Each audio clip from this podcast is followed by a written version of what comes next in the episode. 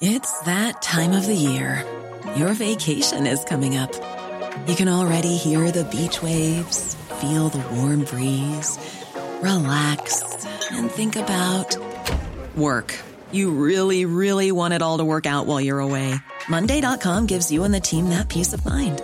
When all work is on one platform and everyone's in sync, things just flow wherever you are. Tap the banner to go to Monday.com.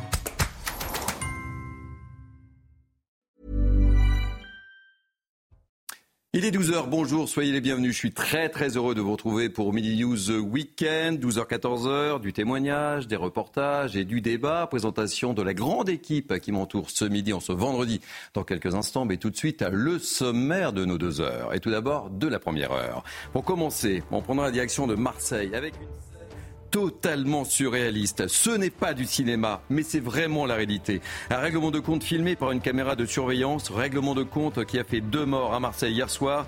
Il n'y a plus de limite, semble-t-il, dans cette violence. Témoignage au Mini News.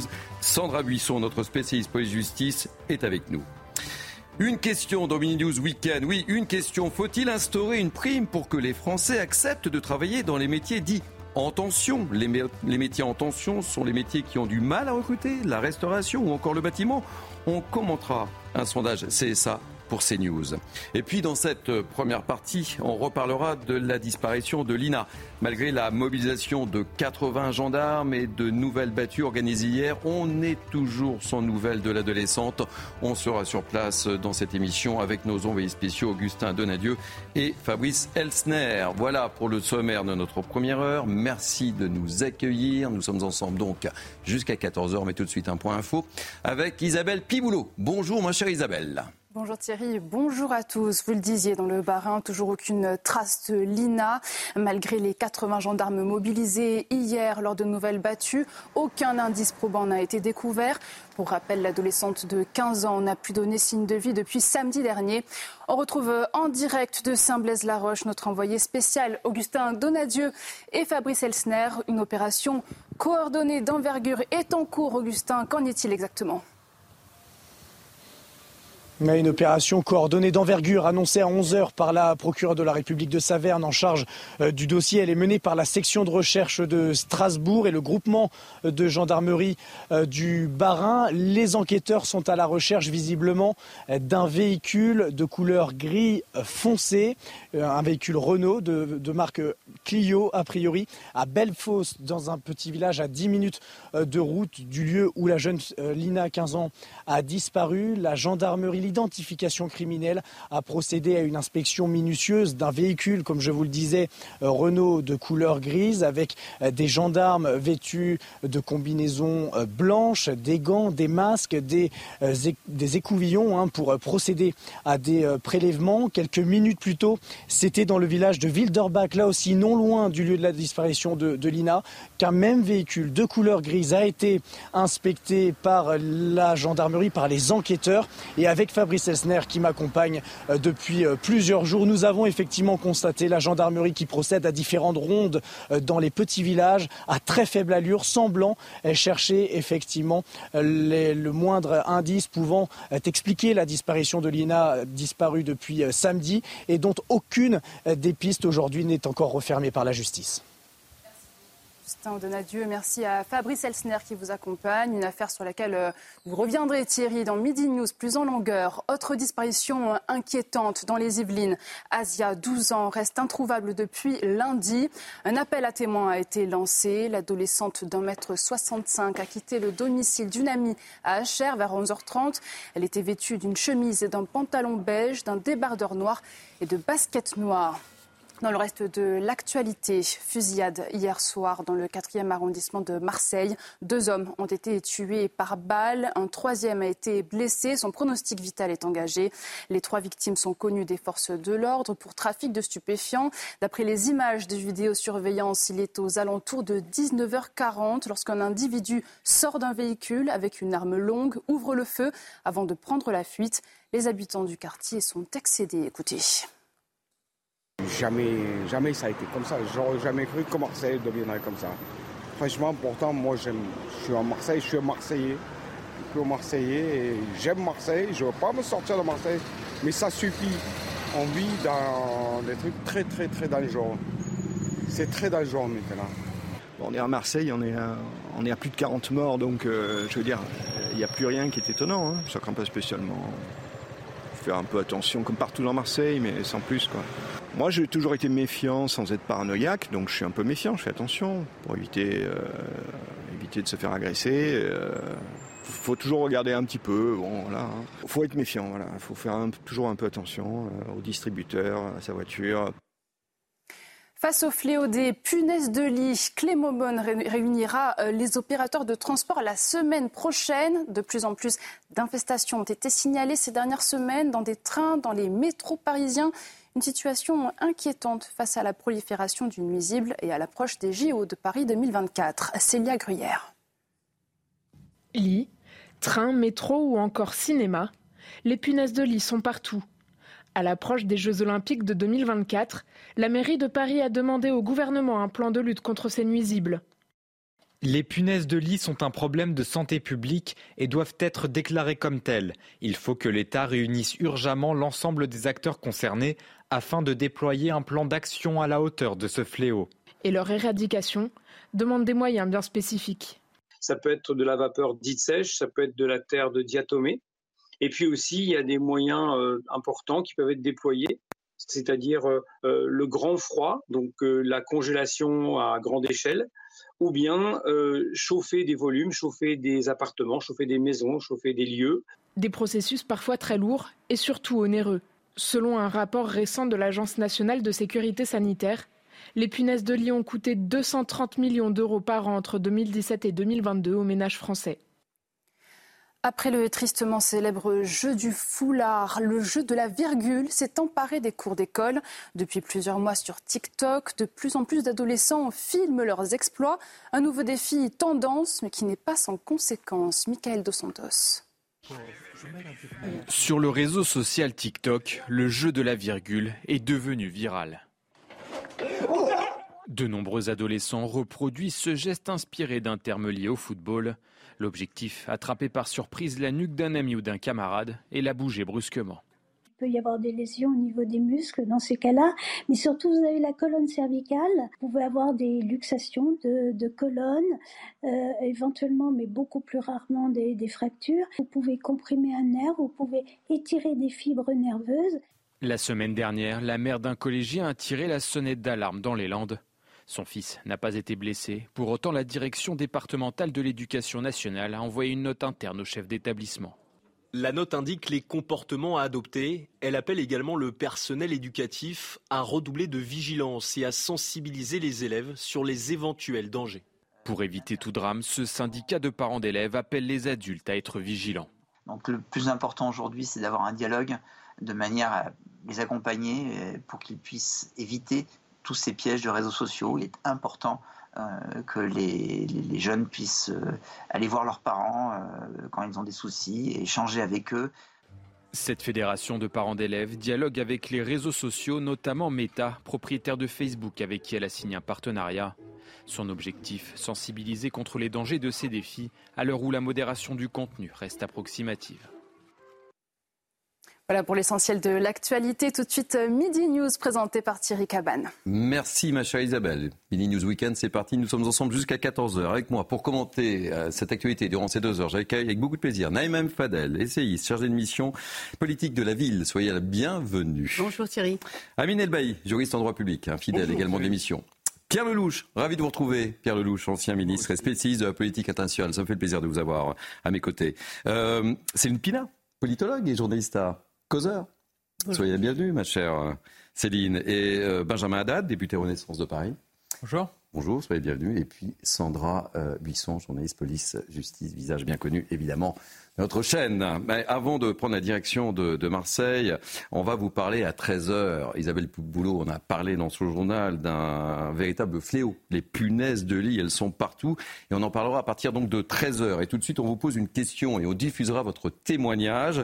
La question, c'est avez-vous été victime de punaises de lit? Si oui, eh bien, vous voyez, il y a un petit euh, QR code qui euh, apparaît. Vous prenez votre téléphone, c'est tout simple, c'est tout bête, vous scannez, vous filmez et on diffusera évidemment vos témoignages à partir de 13h. Donc euh, ne ratez pas, euh, avez-vous été victime euh, de punaise de lit Vous allez tout nous raconter.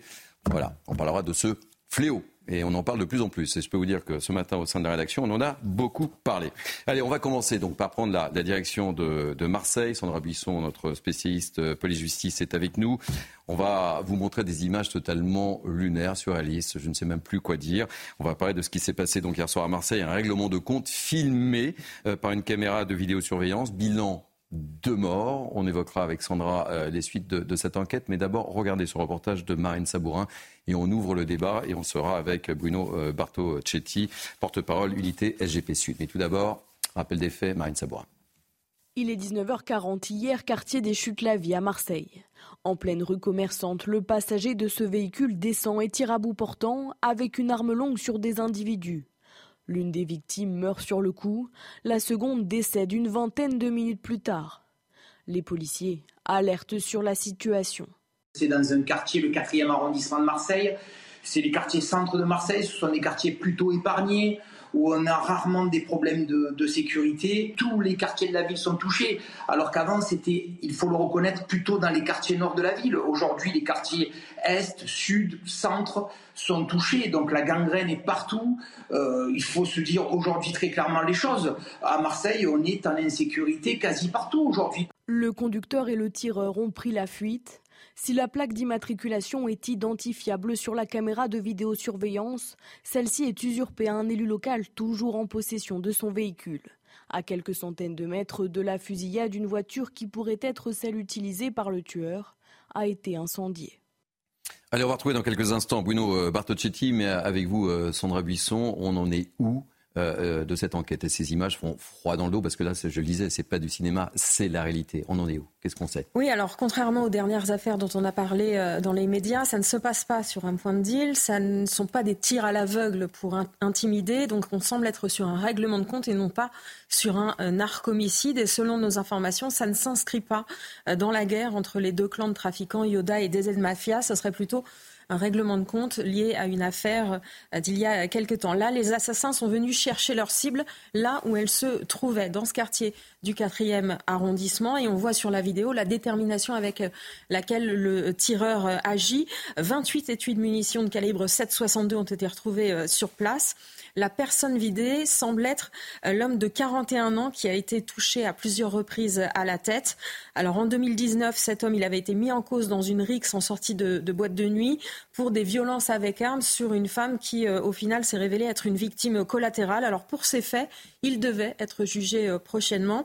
Et selon nos informations, cet homme, donc victime hier de, de ces tirs, était aussi cité dans une affaire de tentative d'assassinat en lien avec une affaire de stupéfiants, mais nous ne savons pas à quel titre il était euh, cité dans, cette affaire. Et les deux autres personnes qui ont été touchées hier soir par euh, ces tirs n'étaient vraisemblablement pas visées euh, elles-mêmes. Un homme de 24 ans est décédé dans un bar où il s'est réfugié au moment où les tirs ont commencé. Il était connu de la justice, mais pour des faits de, droit commun.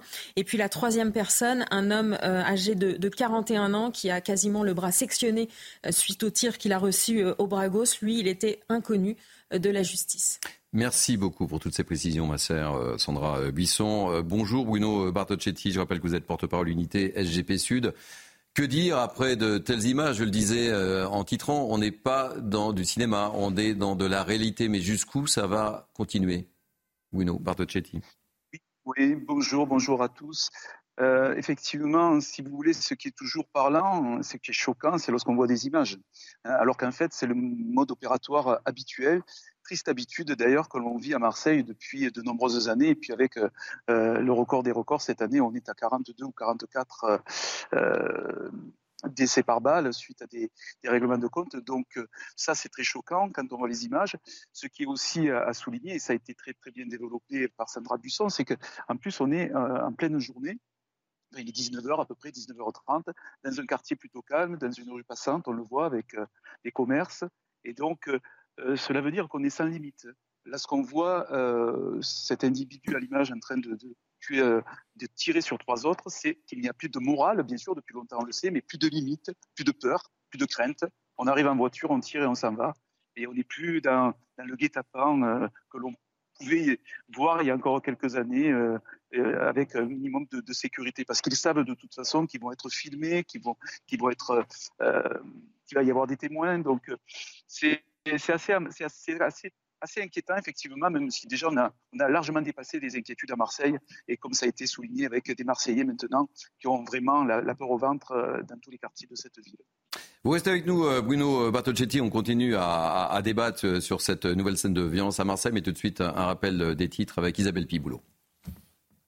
Le 1er octobre, c'est euh, dimanche et parmi les changements des débuts du mois, les APL vont être revalorisés en fonction de l'indice de référence des loyers, l'aide personnalisée au logement, les allocations de logement familial et de logement social augmenteront de 3,5%. En Méditerranée, plus de 2500 migrants sont morts ou portés et disparus entre le 1er janvier et le 24 septembre et l'UNICEF alerte rien que cet été entre juin et août au moins 990 migrants ont fait naufrage. C'est trois fois plus de personnes que l'an dernier sur la même période. Enfin, en France, la natalité accentue encore son décrochage depuis le début de l'année. Le nombre de naissances a reculé de 7,2% sur les huit premiers mois. Selon l'INSEE, il avait déjà atteint en 2022 son plus bas niveau depuis la fin de la Seconde Guerre mondiale. On compte environ 35 000 naissances de moins en 2023 qu'en 2022. Merci beaucoup, chère Isabelle. On vous retrouve dans 15 minutes, évidemment, pour un nouveau point info. Et on revient sur cette fusillade hier soir euh, spectaculaire. Qu'est-ce que ça vous inspire d'un même Fadal Il n'y a pas de limite. C'est ce que évoquait Bruno Bartocchetti. Oui, alors en plus, c'est un policier qui a l'habitude, qui nous dit ça. Effectivement, aujourd'hui, on est à 42 morts. Alors effectivement, là, il semblerait que ce soit pas euh, en lien avec du, trafic de drogue, parce que si, si, mais ça veut dire que c'est pas du narcomicide. On vient pas tirer et arroser à la sur un toujours la question. Mais c'est un vrai règlement de compte, c'est-à-dire qu'on règle un compte. Il y a une affaire sous-jacente et euh, En fait, moi, ce que ça me pose euh, comme question, c'est c'est pas d'aujourd'hui qu'on en parle, mais je me souviens que Samia Gali, il y a dix ans, a aussi alerté, mmh. avant qu'on en arrive à, à ce niveau euh, de violence et à autant de, de, morts. Elle avait dit il faut appeler l'armée, il faut que l'armée vienne mailler le Marseille pour endiguer ces, ces, trafics et ces règlements de compte et tout ce business, ce, cet écosystème qui s'est mis en place. Malheureusement, je sais qu'il y a des cris d'orfraie autour, autour de ça. Aujourd'hui, vous voyez bien en plein jour, en fait, hein, 19h40. En plein jour, 19h40, hein, euh, dans un quartier qui n'est pas réputé euh, excessivement euh, sensible. les personnes derrière, en voiture, attendent tranquillement que, bah, enfin, ils attendent tranquillement. Je, pense qu'elles n'ont pas, elles pas le choix de pouvoir, de pouvoir passer. Et puis après, on remonte dans sa voiture et on part. Voilà, c'est extrêmement effrayant et c'est extrêmement inquiétant. C'est des images qu'on voyait dans des pays, notamment au Mexique, par exemple, qu'on citait souvent. Aujourd'hui, bah, c'est en France. Donc à un moment, il faut aussi et prendre conscience, c'est en France, c'est à Marseille, et que peut-être qu'il y a besoin aujourd'hui d'une intervention beaucoup plus adaptée à Marseille, parce que ce qui se passe à Marseille, attention, c'est en train aussi de s'élargir à d'autres villes en France. Benjamin Haddad, il y a eu des moyens de déployer à Marseille, et je parle sous le contrôle évidemment euh, de, de Sandra Buisson. On peut pas dire qu'il n'a rien été fait à Marseille, et, pourtant, à chaque fois, on assiste à des scènes de plus en plus violentes. Là, on voit euh, ces agresseurs se déplacent en voiture, donc euh, souvent c'est plutôt en moto. Là, ils sont déplacés en voiture, donc ils n'ont peur de rien parce qu'ils auraient très bien pu être bloqués dans la circulation, etc. Ils n'ont peur de rien. votre invité tout à l'heure, il disait que les Marseillais vivaient avec la peur au ventre. Il faut que la peur change de camp. Ce genre de, de, meurtre, ce genre d'événement, c'est absolument euh, inadmissible. Alors effectivement, il y a des moyens qui ont été euh, déployés, il y a 500 policiers en plus, il y a euh, des membres de la police judiciaire qui sont arrivés récemment. Il y CRS 8, hein, dont on a beaucoup parlé, CRS, qui une nouvelle unité de CRS qui sera ouverte d'ailleurs en, novembre suite aux annonces du, du président.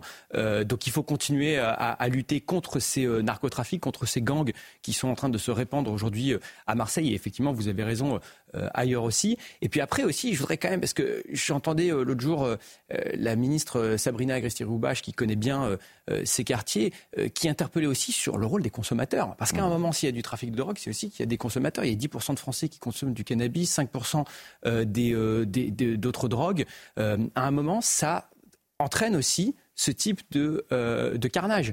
Donc il faut aussi qu'on soit extrêmement dur à la fois contre les trafiquants, mais aussi d'ailleurs qu'on soit très vigilant contre les consommateurs. Alors il y a eu, je crois, une diminution de 40% du nombre de points de deal dans les Bouches du Rhône dans, euh, dans la dernière allée. Mais il faut aller plus loin, il faut aller euh, plus vite. Et c'est pour ça d'ailleurs qu'on aura encore plus de déploiement de police et de CRS le les prochains mois. Moi, ce qui m'interroge, c'est que comment on peut se permettre ça en France? Vous voyez ce que je veux dire? C'est ça qui est terrible. C'est que ça veut dire que ces, ces trafiquants, ces dealers, etc., n'ont pas peur de la sanction. Et c'est ça le drame aussi. Et là, quand je parle de la question de la sanction, c'est-à-dire très tôt. Très tôt, c'est-à-dire que quand on a tous ces mineurs qui sont aujourd'hui euh, enrôlés dans des trafics à tous les niveaux, etc., dont la vie est, fichue, qui vont s'installer dans, dans, ce business de la drogue, etc. Qu'est-ce qu'on n'a pas fait justement pour à un moment endiguer pour permettre, euh, et puis même, je vais être honnête avec vous, pour permettre aussi une intervention pour personne, à personne en danger. Vous voyez? Et c'est ça le problème, c'est qu'aujourd'hui, l'État doit se poser la question, qu'est-ce qu'on doit faire pour que ça ne peut, puisse pas exister en fait, c'est, je trouve qu'il y, a quelque chose de très juste là-dedans, c'est-à-dire que quand pendant des années et des années, la situation ne cesse de se dégrader. Avant, en fait, il y avait des zones, autrement dit, certains faits ne se passaient que dans les quartiers ghettos. Pourquoi? Parce que ces ghettos vivaient sous une autre loi que celle de la République. Et on disait toujours, si vous habitez le quartier d'à côté, vous êtes tranquille. Aujourd'hui, ça fait tache d'huile. Il n'y a plus de zones protégées. Les centres-villes euh, s'exposent, alors moins mmh. les quartiers, mais de plus en plus. Il n'y a plus, j'allais dire, de, de frontières. Oui, parce que là, c'est un quartier relativement calme. Hein. Je pense au gouvernement de, de son Et donc, est-ce que ça viser un point de voilà, ouais, voilà chercher un individu. Et ce que ça dit, en fait, aussi, c'est-à-dire, il prend une mitraillette pour aller tuer une seule personne. Dans le grand banditisme, avant, quand vous régliez le compte à quelqu'un, vous évitiez de faire des dégâts collatéraux. Là, il n'y a tellement plus aucun respect pour la vie humaine que si pour en buter un, il faut en tuer mmh. trois ça n'est plus un problème. Donc les gens qu'on a sont des gens déshumanisés et hyper violents.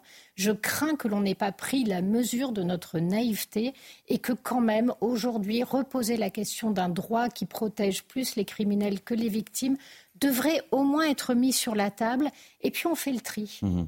Tout simplement. On essaie d'être efficace. Pierre Lelouch, en tant qu'ancien ministre, quel regard portez-vous? On a fait beaucoup de choses, je l'évoquais, on a fait beaucoup de choses à Marseille. On ne peut pas dire qu'on n'a rien fait. Et mine de rien, on arrive à des, scènes comme ça. Je, dis c'est pas ce que je dis justement, c'est qu'on a fait beaucoup de choses, mais mine de rien, ça ne donne pas grand-chose. changé de braquet. Ça fait longtemps que je viens sur ces plateaux pour dire ça. On n'a pas pris la mesure de ce qui est en train d'arriver à la France et à d'autres pays européens. D'ailleurs, la Belgique est dans une situation pire encore. La Hollande aussi. On est, on est quand même dans des pays où on menace directement de mort euh, des gouvernants, ministres, ministres, euh, etc. Donc, euh, dans certains pays, la, gangrène, elle, est, elle a atteint euh, la corruption même du système politique. Euh, il, faut prendre conscience qu'on est, on est en train de devenir euh, des narco-États en Europe, parce que le, marché est là, parce que c'est facile d'y arriver. Les ports européens sont totalement gangrénés mmh. par des trafics internationaux. Et, c'est là que je dis qu'il faut changer de braquet, parce que ça ne sert à rien de se lamenter sur l'escalade de la violence. Il y, a, il y a une semaine, quinze jours, on a tiré sur les immeubles. Mmh. Les gens ont été tués chez eux. Mmh. C'est pire encore que ce qu'on voit là, puisque là, il y a un règlement de compte. Mais là, c'était intimider un quartier en allant tuer les gens innocents qui n'ont rien à voir avec le deal chez eux. C'est des images qu'on voit même pas en Colombie, même pas au Mexique. J'en parlais à des amis qui connaissent. Je connais ces pays. J'ai rarement vu ça, même au, plus fort du, du, QG de la drogue qui est la Colombie. Je ne connais pas ça. Donc on est en train de basculer doucement vers quelque chose de tragique qui sera un narco-État où l'argent va ensuite corrompre le business, les, euh, activités économiques légitimes, puis la politique, parce que les gens se font mmh. Euh, on a déjà des problèmes dans les, dans les ports où les, les, dockers sont infiltrés, menacés, achetés. Euh, c'est gravissime. Donc il faut qu'on change de braquet, je le dis devant Benjamin Haddad, qui s'intéresse aussi aux questions internationales. Où est le volet international de la lutte anti-drogue en Europe? Ou même en France. Ça n'existe pas. On sait très bien d'où elle vient la drogue, Benjamin. On sait. Non, on peut pas dire qu'il n'y a pas de lutte anti-drogue au niveau des importations. Non, non, non, non, je dis pas ça. J'ai son travail. Moi, j'ai été à, euh, oui, j'ai été à un procès euh, de euh, trafiquants au Havre et ils ont été effectivement jugés. Donc oui, il y a un travail fait à toutes les strates. C'est pas seulement la lutte sur le point de deal. Il y a un travail sur les importations. La PJ arrête même des gens à l'étranger. Mais je dis pas que la PJ fait pas son travail, madame. Je dis qu'il faut changer de braquet. Non, vous On va il, faut, il faut travailler sur les importations. Oui, bien sûr, il faut travailler sur les pays exportateurs.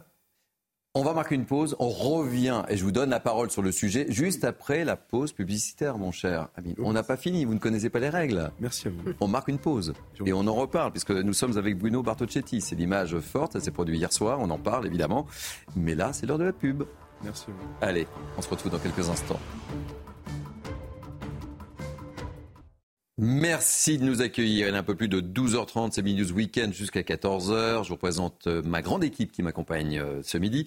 Mais tout de suite, un rappel des titres avec Isabelle Piboulot. Rebonjour, re chère Isabelle. Rebonjour Thierry. Bonjour à tous. Selon euh, Eurostat, le taux d'inflation annuel de la zone euro a chuté à 4,3% sur un an en septembre, après un peu plus de 5% en août. Le taux atteignant donc son niveau le plus bas depuis deux ans. Et puis justement, face à l'inflation, Gabriel Attal annonce une prime exceptionnelle de pouvoir d'achat. Elle sera attribuée à près de 730 000 agents de l'éducation nationale, en même temps que leur salaire d'octobre. Le montant sera de 380 euros pour les enseignants et de 500 euros pour d'autres agents. Enfin, dans l'actualité internationale, au sud-ouest du Pakistan, une explosion s'est produite aujourd'hui dans la province du Balouchistan lors d'une procession musulmane. Le bilan provisoire des victimes est lourd au moins 40 morts et plus de 80 blessés. Selon les autorités locales, il s'agit d'une attaque kamikaze présumée. Merci ma chère Isabelle. Alors on se retrouve pour commenter l'actualité avec Naïma M. Fadel, Céline Pina, Amine Elbey, Pierre Lelouch, Benjamin Haddad et Sandra Buisson. Et on revient euh, évidemment sur cette scène totalement lunaire qui s'est produite euh, hier dans le 4e arrondissement euh, à Marseille. Nous sommes avec Bruno Bartocchetti, donc porte-parole unité SGP Sud. C'est vraiment l'image du jour, une image choc et qui choque tout le monde, mon cher Bruno Bartocchetti. Oui, oui, c'est très très choquant, comme on le dit en partie d'émission. Dès qu'on voit les images, on voit euh, jusqu'où euh, on se transporte dans les règlements de compte, c'est-à-dire maintenant en pleine journée, enfin en pleine journée, à la vue de n'importe qui, on tue et on a des victimes collatérales, même si euh, euh, les trois personnes étaient, euh, en tout cas, je crois qu'il y en a deux sur les trois qui étaient bien connus des services de police et justice. Voilà, on, en vise un et on tire sur trois personnes. Donc c'est sans limite. Et c'est vrai qu'ils sont sans limite, ces tueurs. Ils n'ont peur de rien, ils n'ont pas peur de la mort puisque la peine de mort existe dans leur milieu. Donc, pour enrayer ce, ce phénomène-là, euh, qui, qui, est grandissant, qui est très important, euh, il va falloir peut-être plancher sur, sur une autre façon de travailler, c'est d'aller un petit peu plus loin. Notre travail, nous, le faisons. Euh, la police fait son travail. Il y a des résultats. la justice, à mon sens, manque beaucoup de moyens. Et je crois qu'on doit vraiment se diriger, je l'ai déjà dit sur votre antenne, sur les, les états généraux de la sécurité. C'est-à-dire que vraiment, tout le monde aujourd'hui, autour de la table, et quand je dis tout le monde, je pense au ministre chargé de la ville, au ministre de l'Intérieur, de la Justice, de l'éducation nationale. Il va falloir travailler sur du long terme parce que là, on, glisse encore et encore. Et ce qui nous différencie finalement de ce qui se passe au Mexique ou en Colombie, c'est euh, juste qu'il n'y a pas de corruption ou très très peu de corruption dans notre société.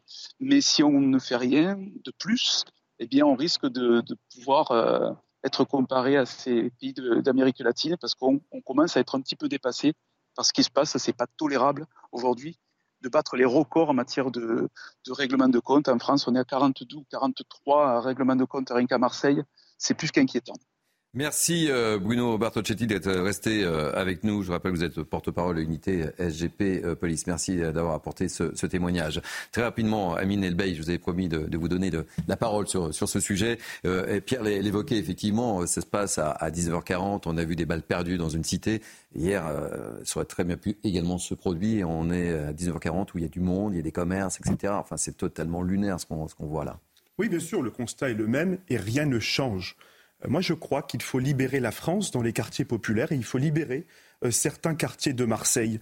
Euh, il faut aujourd'hui accepter de nommer un chat un chat et parler de la réalité, parler de ce qui se passe sous le silence de nos gouvernants depuis 30 ans.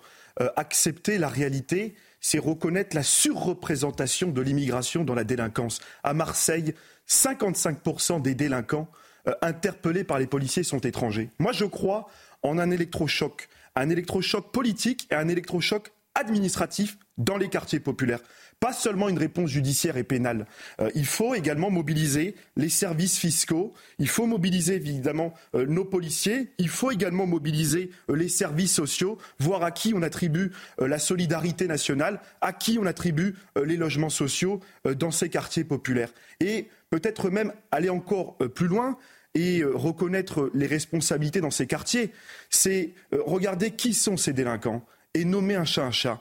Euh, quand vous avez aujourd'hui, et nous connaissons le faible taux euh, d'exécution des OQTF, et notamment euh, la part d'OQTF qui représente une menace grave à l'ordre public, alors oui, il va falloir couper un certain nombre, un certain nombre de droits et d'aides parce que nous contribuons aujourd'hui par notre inaction à alimenter aujourd'hui les menaces graves à l'ordre public. Et dernier point, appeler un chat un chat, c'est dire qu'aujourd'hui un délinquant, un jeune des quartiers populaires qui décide de s'en prendre à la France, qui décide de s'en prendre à un pays qui lui a tout donné, les soins, l'éducation, la santé gratuite, ce n'est pas un jeune qui se cherche, c'est un délinquant. et pour qu'il ne recommence pas, sa place est en prison. Euh, vous êtes en train deux, mots, Naïma, deux mots et on enchaîne. On a l'immigration, on, a, bientôt tous les habitants des quartiers, c'est des euh, dealers, etc. Faut, faut, faut, faut pas tout le mélanger. Il faut faire attention. Je pense que vraiment, on y gagne à nuancer et à essayer d'aborder ces questions vraiment. Ah, mais ça fait 30 ans qu'on fait des nuances, hein. ça fait 30 ans qu'il y a des secondes chances. Ce que vous oubliez de dire, Amine, juste pour vous dire, c'est que la majorité des,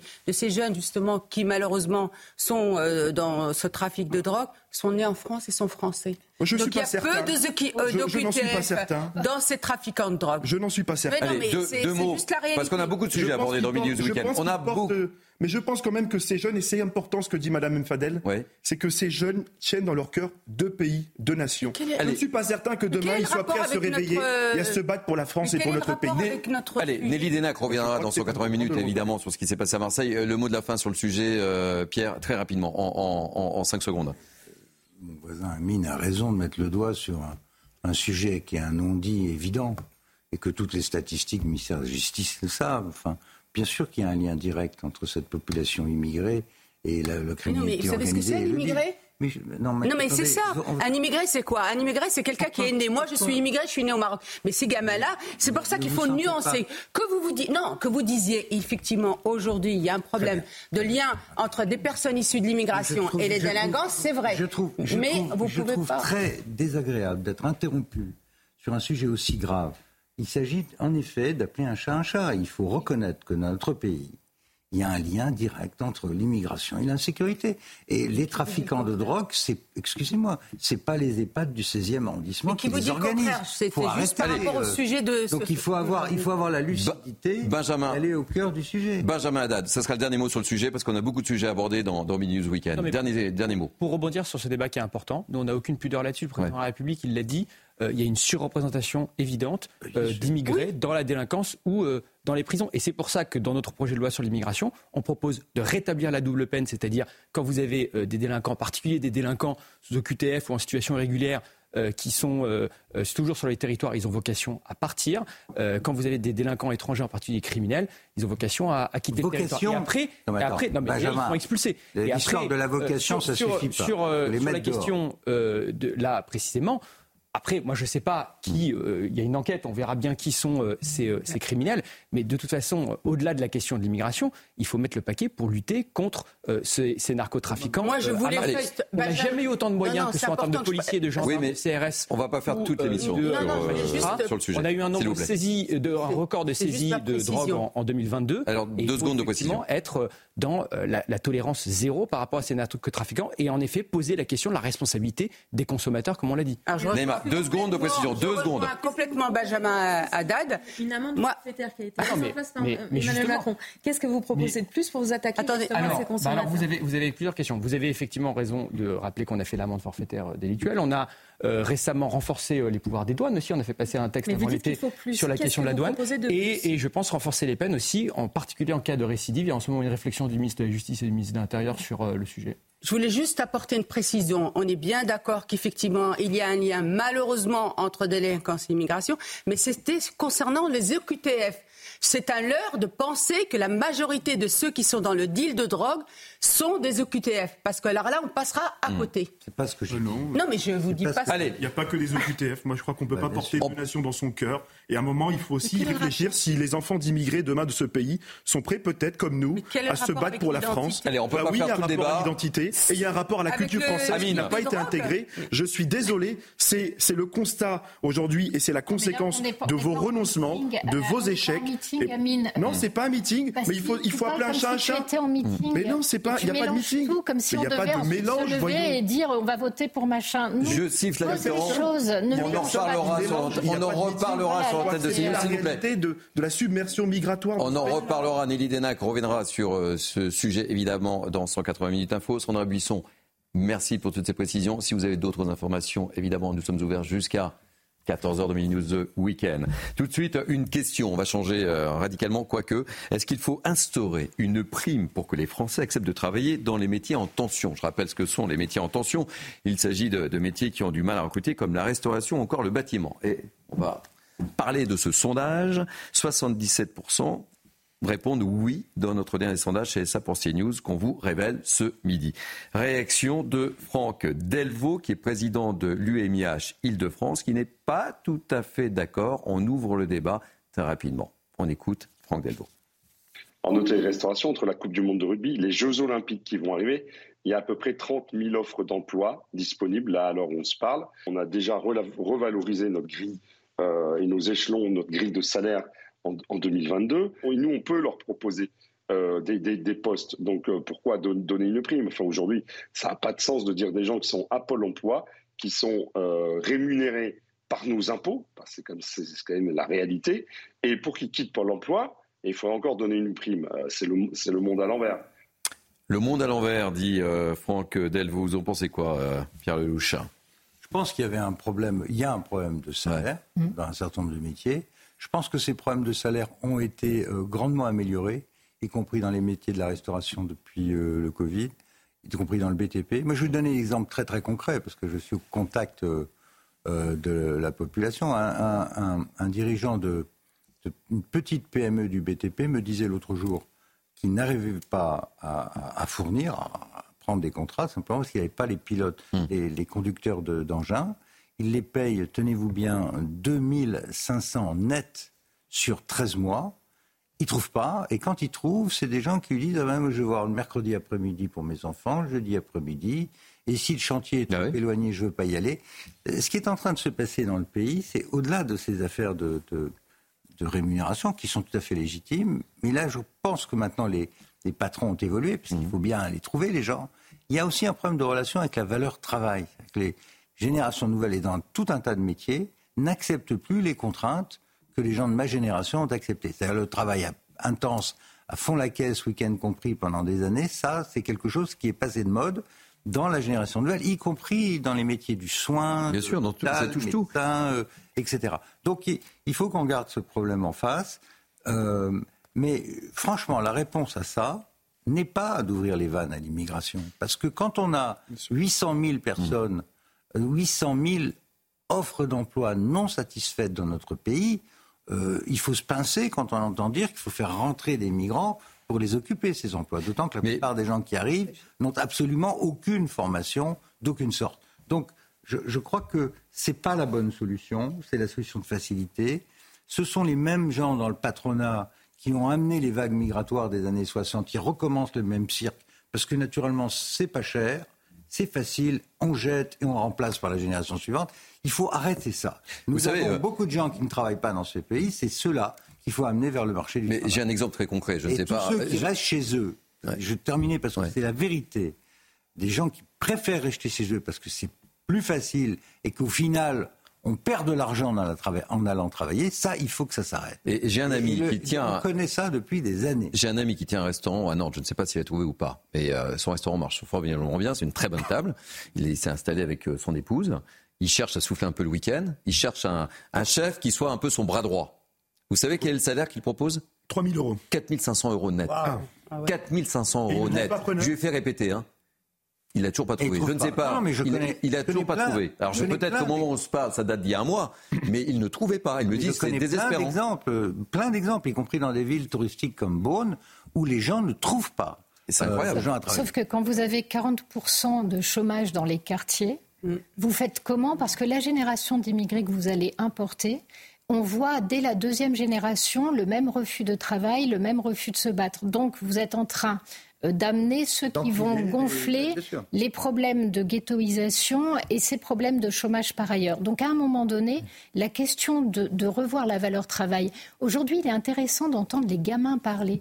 Ils vous disent tous qu'ils rêvent de salaires entre 10 000 et 20 000 euros. Vous avez du mal à leur expliquer que ces salaires n'existent pas. Mhm. Que pour la plupart des gens, personne ne touche même 10 000 euros en travaillant 30 heures. Et ils sont dans cette logique-là et ils ne voient pas le problème. Et quand vous les faites redescendre sur Terre, vous avez des gens qui vous regardent avec des yeux ronds et qui vous disent, mais enfin, on va quand même pas vivre des vies de cons comme vous. Bien plus. On va, alors si ça vous dérange pas, mhm. la valeur travail, on va en parler avec euh, Isabelle Piboulot, parce que c'est l'heure du flash et je vous donne la parole juste après. C'est promis. C'est comme ça. Tous les 15 minutes, nous avons un, un point sur l'information avec Isabelle Piboulot. Et je vous donne la parole juste après et on reparle de cette prime, évidemment.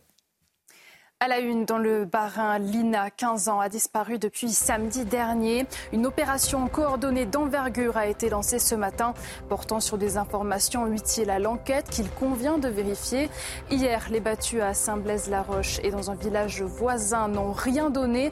On retrouvera dans un instant nos envoyés spéciaux, Augustin Donadieu et Fabrice Elsner, en direct de Bellefosse.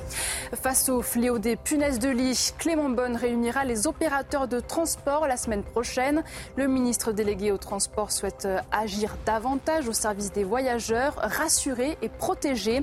De plus en plus d'infestations ont été signalées dans des trains, dans le métro parisien ou encore la zone d'attente de l'aéroport de Roissy. Une situation inquiétante à l'approche des JO de 2024.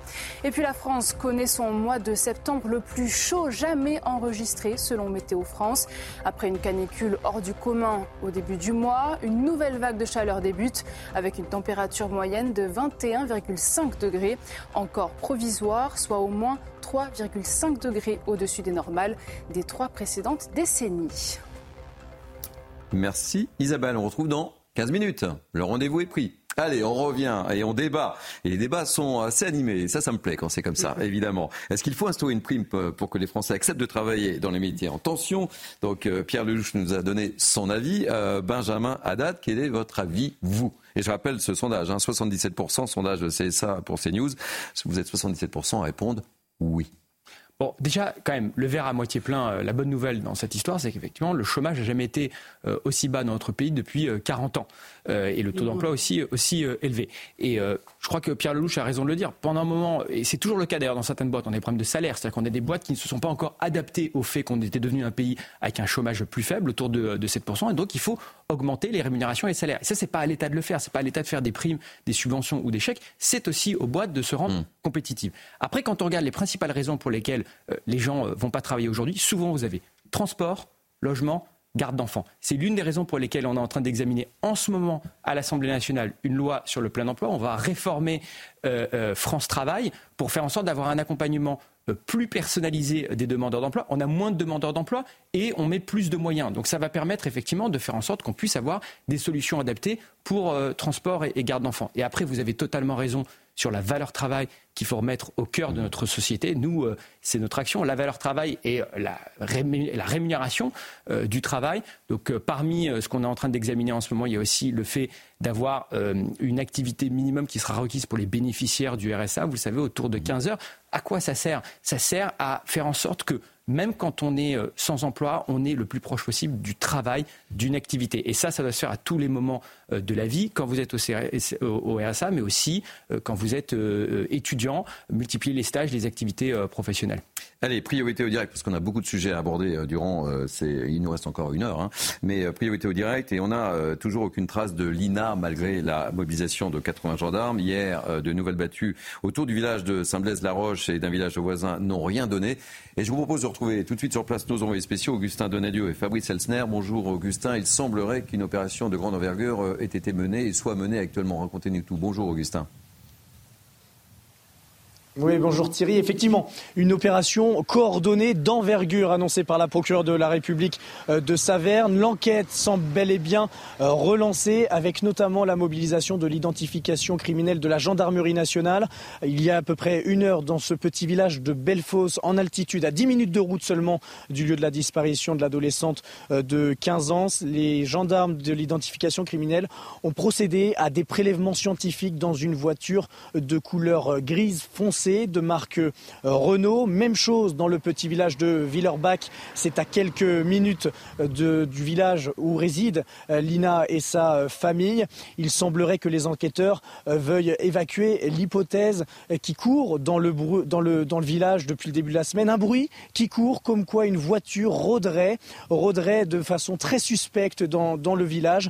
Et ces enquêteurs qui aujourd'hui, depuis ce matin, mènent donc ces investigations criminelles. Selon la procureur de la République de Saverne, eh bien, ces investigations, elles portent sur des informations utiles relatives à l'enquête qu'il convient euh, de euh, vérifier. Et donc, ces bruits qui courent qui sembleraient euh, devoir être vérifiés par les enquêteurs. Merci beaucoup, mon cher Augustin Donadieu. Je rappelle que vous êtes accompagné par Fabrice Elsner. Vous étiez en direct de Saint-Blaise-la-Roche et on vous retrouvera évidemment pour les suites de cette affaire. Il semblerait que les choses bougent. On va marquer une pause. C'est déjà la fin de notre première heure de Mini News Weekend. Euh, restez avec nous parce qu'on va parler, je sais pas, euh, ça vous gratte pas, non Non, ça. Non. ah, putain, cool. Oui.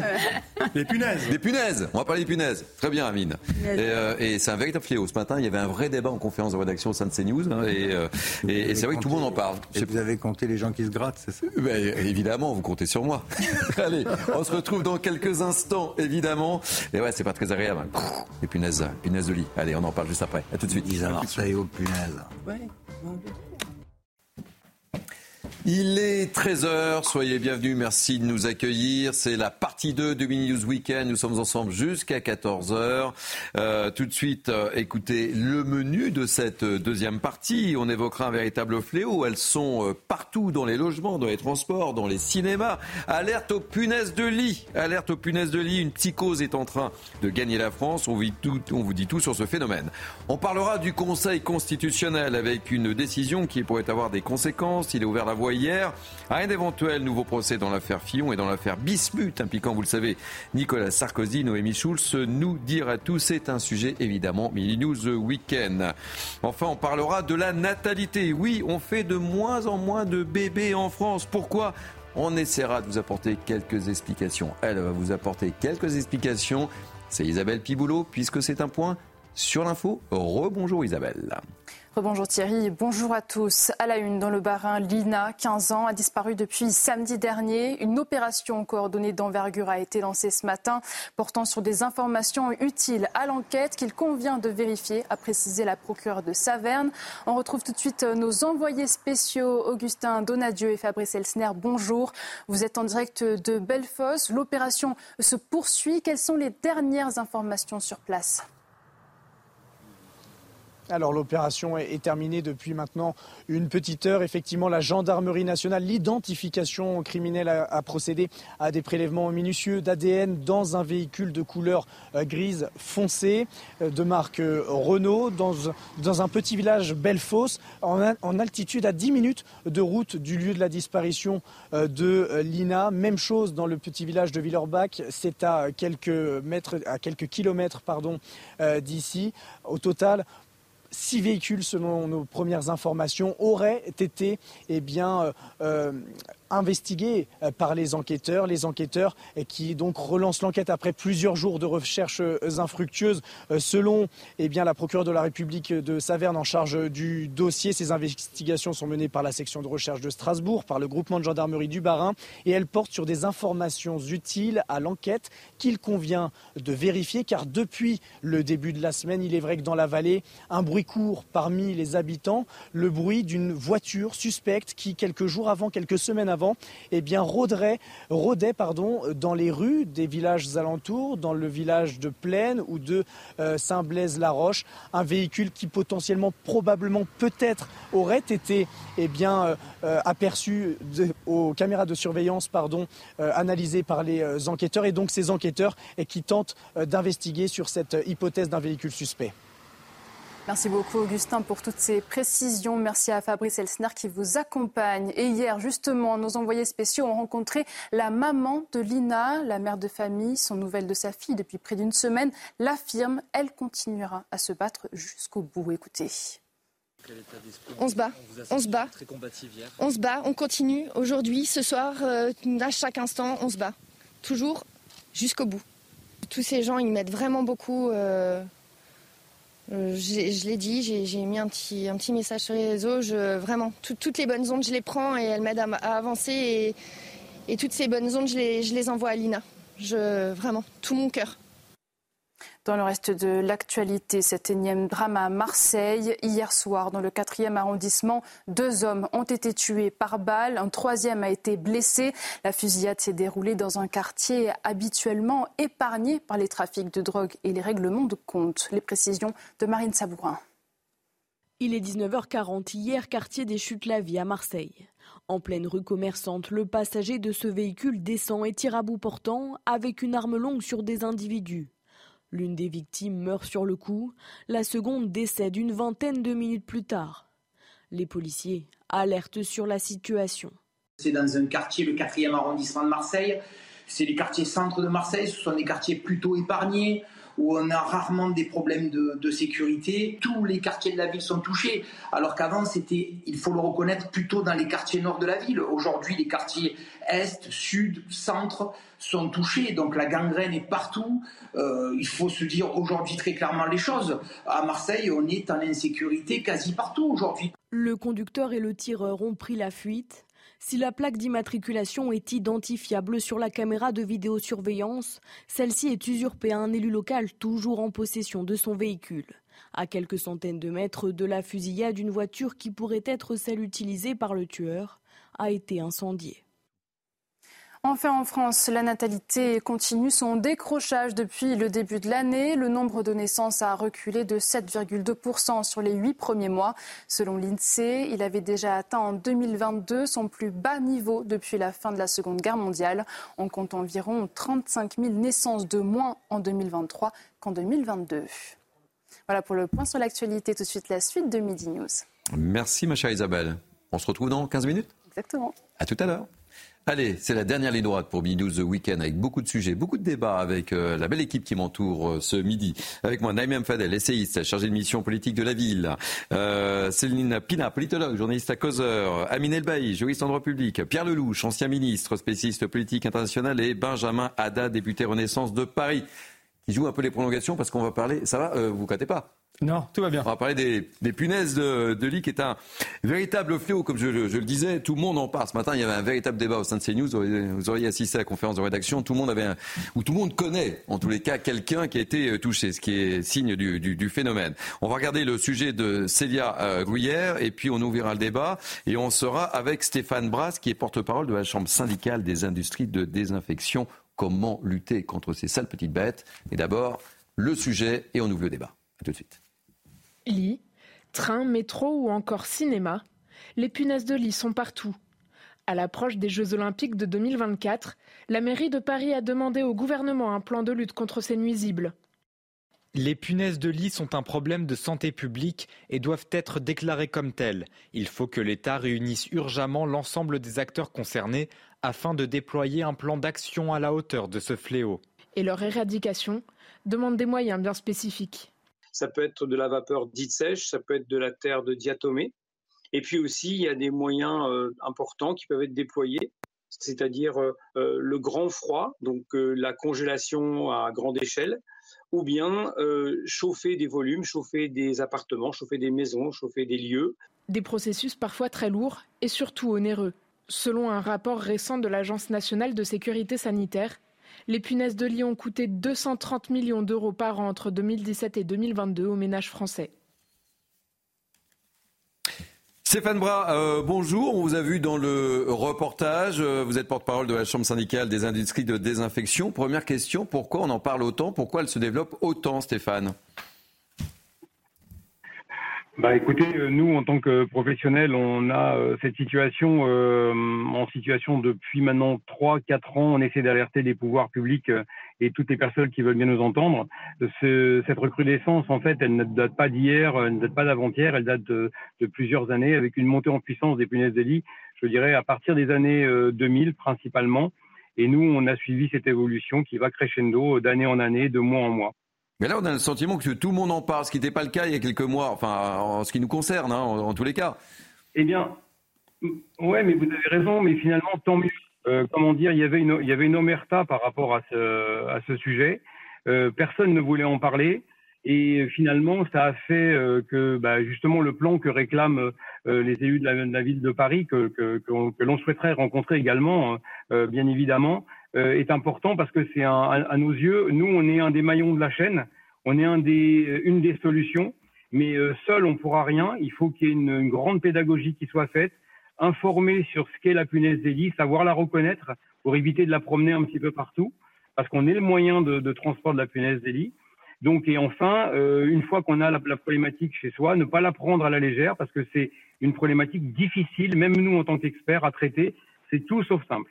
Mais ça vient d'où euh, précisément, euh, Stéphane Bras? Pourquoi elle se développe autant? Eh bien, en fait, euh, vous savez, dans le règne des insectes, vous avez des, taux de reproduction qui sont incroyablement forts. Je vais vous donner un exemple que certains parasitologues ou entomologues nous donnent. Quand vous avez une espèce, qu'elle soit comme la punaise des ou une espèce invasive comme, comme le moustique tigre, c'est un peu comme si vous mettiez une cocotte minute sur le, sur le feu, vous mettez de l'eau dedans, bah oui, ça chauffe. Puis au bout d'un moment, ça fait un peu de vapeur, ça fait un peu de bruit. Oui, c'est normal. Et puis à la fin, quand on oublie, si on part et qu'on fait autre chose, on va se retrouver avec une cocotte minute qui explose. Et c'est un peu ce qui est en train de se passer avec la punaise des lits. Faut pas s'en étonner parce qu'effectivement, bah, euh, on est le, moyen de transport de la punaise des et son garde-manger en même temps. Tous. Et euh, vous parliez dans votre introduction de, de sites tels que les, les, lieux de culture et autres. Une chose importante qu'on tient à dire en nous en tant que professionnels, ce, ces sites-là sont les victimes du, du, fléau et non pas les lieux où se développent les, les, les infestations. Euh, un foyer sur dix, ça veut dire que beaucoup, beaucoup de personnes potentiellement dans les activités quotidiennes promènent les punaises avec, avec elles, et donc automatiquement, c'est normal de les retrouver parfois. Alors, c'est pas généralisé, bien sûr, dans les trains ou ailleurs. C'est une logique. Il faut que tout le monde soit sensibilisé et que le grand plan réclamé euh, aujourd'hui soit complètement effectif et vite pas, pas dans, dans deux ans, trois ans. On n'a pas la place aujourd'hui de laisser cette infestation se développer au rythme où elle se déplace, parce que sinon, effectivement, l'année prochaine euh, et après, il risque d'y avoir des vraies, vraies, vraies problématiques. Alors, très concrètement, en deux mots, qu'est-ce qu'on fait quand on a des punaises de lit? C'est un sacré fléau. On a une de nos consoeurs, euh, vous connaissez bien Sandra Buisson, on en a parlé ce matin, elle était victime, elle a vécu cinq semaines d'horreur. Je parle parce qu'elle nous autorise à, à le dire, ouais. et ça a été cinq semaines d'horreur. Incroyable. Non, mais c'est effectivement ce que l'on constate, nous, au quotidien. On a des personnes qui sont en détresse psychologique parce qu'effectivement, ils savent plus quoi faire, ils dorment plus. Et donc, ça, c'est les conséquences, euh, euh, je dirais, psychologiques qui peuvent aller jusqu'à des situations graves de dépression. Alors après, qu'est-ce qu'il faut faire si c'est votre question? Alors déjà, c'est bien s'assurer que l'on est en face de... Voilà, si on est en face de punaise il faut, il faut ne... Enfin, c'est un problème sérieux. On s'en débarrasse pas facilement. Donc, il y a des méthodes mécaniques que vous pouvez déjà commencer à employer bah, des, conseils sont donnés même au niveau du gouvernement sur la plateforme. Il y a des conseils, aspiration, euh, éventuellement vapeur. Mais dès l'instant où une, une, infestation est présente et bien présente, il y a des professionnels tels que nous qui sommes absolument identifiables, identifiés et qui ont euh, un engagement de sérieux. Faut pas hésiter à faire appel à nous en matière de conseils. Et puis derrière, il y a une méthode.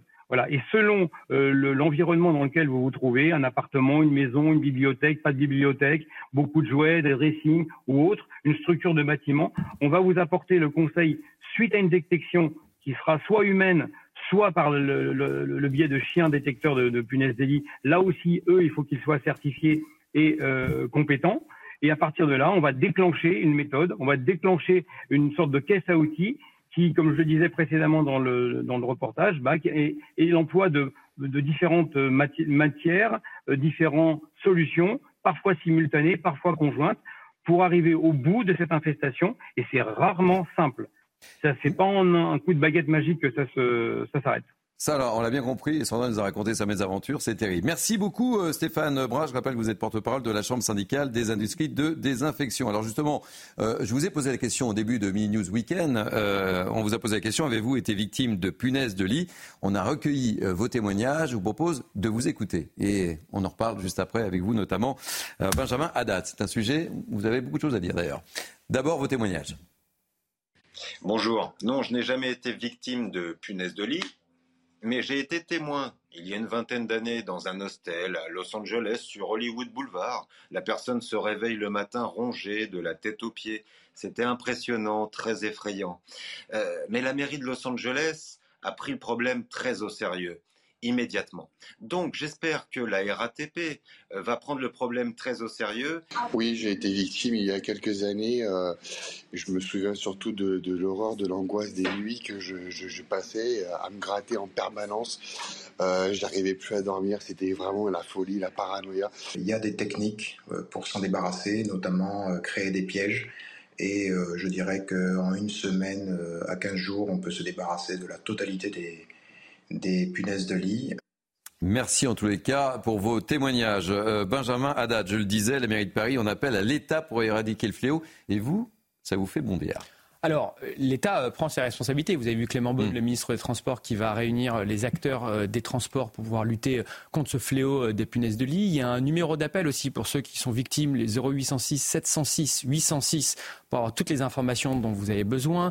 Il y a depuis l'an dernier un plan de lutte interministériel qui a été mis en place, notamment pour accompagner euh, les professionnels de la filière. Donc euh, l'État, le gouvernement s'engage. Mais quand j'entends la mairie de Paris, une fois de plus, se défausser de ses responsabilités. Alors que les questions d'hygiène, de propreté, le fait de gérer euh, les encombrants, de communiquer mmh. aussi sur cette crise, c'est sa responsabilité. Je suis député de Paris, j'ai l'impression, comme beaucoup de Parisiens, une fois de plus, d'être méprisé par euh, cette mairie de Paris qui passe son temps sur la sécurité alors qu'elle n'est pas à la hauteur pour former euh, les policiers municipaux, sur la question de la fiscalité avec l'augmentation de 52% de la mmh. taxe foncière en faisant croire que c'est la faute de l'État alors que la suppression de la taxe d'habitation a été intégralement compensée par l'État. C'est juste parce que la mairie de Paris n'arrive pas à gérer son endettement et euh, ses dépenses. Et maintenant là-dessus, une fois de plus, elle se défausse. Alors, nous, je voudrais quand même dire un mot parce que on est, un, un, certain nombre à en avoir assez de la gouvernance notamment de cette mairie de Paris, où vous savez qu'en fait, mm. Fondamentalement, la maire de Paris dépense plus des euh, petites combinaisons internes à ses. Euh, je rappelle qu'on parle des punaises de lit. Que, des habitants de la mairie de Paris. Non, mais parce que la communication est quand même assez euh, intéressante. Donc nous, dans les, dans les prochains mois, avec le groupe Renaissance, et j'espère qu'on trouvera des, des partenaires à l'Assemblée nationale, on va proposer notamment de réformer le mode de scrutin ah de la mairie de Paris, la loi euh, Paris-Lyon-Marseille. Aujourd'hui, on a un mode de scrutin qui est différent dans ces ah, villes du reste ça dans le temps, moi aussi. la population. Ah, euh, Pierre Lelouch euh, le sait bien. Bah. Pour avoir un scrutin où on ira directement la liste bah de la maire de Paris. et à ce moment-là, on aura une mairie qui devra répondre aux attentes de tous les habitants de Paris. On le fera euh, dans euh, les prochains mois pour qu'enfin on ait une municipalité à l'écoute, qui sait prendre ses responsabilités et qui arrête de se défausser sur les autres. Pierre, vous avez une punaise de lit sur l'épaule euh, gauche. Mais bon, elle bouge pas. Ça pèse Hidalgo, non? Je n'ai rien dit. Je vous donne la parole juste après parce que d'abord, place à l'info. Isabelle Piboulot. Et je vous interroge sur les punaises de lit. Ah, elle a disparu. Elle est partie. Il n'y a plus de punaise sur, sur l'épaule. ou la punaise Non, Isabelle Piboulot est bien là. La punaise a disparu. Isabelle Elle est encore là, hein, il faut faire en sorte. Isabelle, rappel des titres. Merci. Euh, Benjamin. Nouvelle de Lina, l'adolescente de 15 ans disparue samedi dernier. Une opération coordonnée d'envergure a été menée ce matin par la section de recherche de Strasbourg et le groupement de gendarmerie du Bas-Rhin.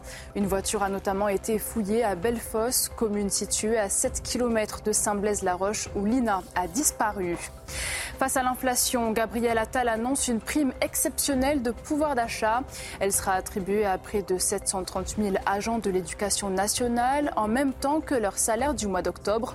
Le montant sera de 380 euros pour les enseignants et de 500 euros pour d'autres agents. Et justement, un point sur l'inflation. Selon Eurostat, le taux annuel de la zone euro a chuté à 4,3% sur un an en septembre, après un peu plus de 5% en août. Le taux d'inflation a donc atteint son niveau le plus bas depuis deux ans. Merci beaucoup, ma chère Isabelle. Allez, deux mots, euh, Pierre, sur euh, euh, la punaise de lit. Non, j'ai souri parce que de la punaise, on est passé à la loi PLM que dit. J'avais moi-même essayé de Faites attention aux transitions. Euh, non, ce que je veux dire, c'est que j'entends partout dire, y compris dans les documents d'ailleurs de l'État. D'abord, l'attitude d'Hidalgo qui se défausse sur l'État, hmm. c'est inacceptable. C'est à elle de prendre des mesures au niveau municipal. Et euh, c'est juste pas sérieux. Mais, mais j'en viens à l'essentiel. Je pense que le message, c'est d'abord un message de pédagogie il y a un problème d'hygiène. Mm. Je lis partout que vous inquiétez pas, c'est pas un problème d'hygiène. Bien sûr que c'est un problème d'hygiène. Mm. La, punaise, elle se répand parce que les gens la transportent. Le monsieur l'a très bien dit tout à l'heure. Donc il y a des mesures à prendre avant l'infestation euh, que chacun doit prendre quasiment tous les jours. Il faut, faut aérer, il faut nettoyer, il faut, faire en sorte que les appartements soient propres. Et, après, c'est vrai que euh, une fois que l'infestation est là, c'est horrible. Mais il y a quand même des mesures d'hygiène à prendre. Et là, la pédagogie aussi bien de la mairie que de l'État, euh, niveau par niveau, doit être faite. Dans les années 50, on était arrivé à en venir à bout de la punaise en France. Elle revient aujourd'hui.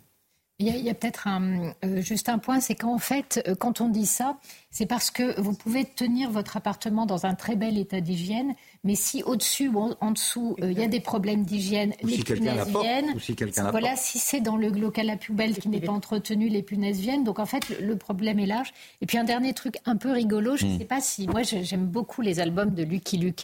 Et le problème de la punaise de lit dans Lucky Luke est évoqué. Et donc la solution que trouvent tous les cow-boys qui doivent dormir, c'est de mettre les quatre pieds du lit dans des bols d'eau pour empêcher les punaises ben voilà, euh, ah ben de passer du mais Vous imaginez qu'on fait une émission, qu'on cherche des solutions et vous nous trouvez la solution dans l'album de ah, Lucky Luke. Ce qui est, ce qui est marrant, c'est ben voilà.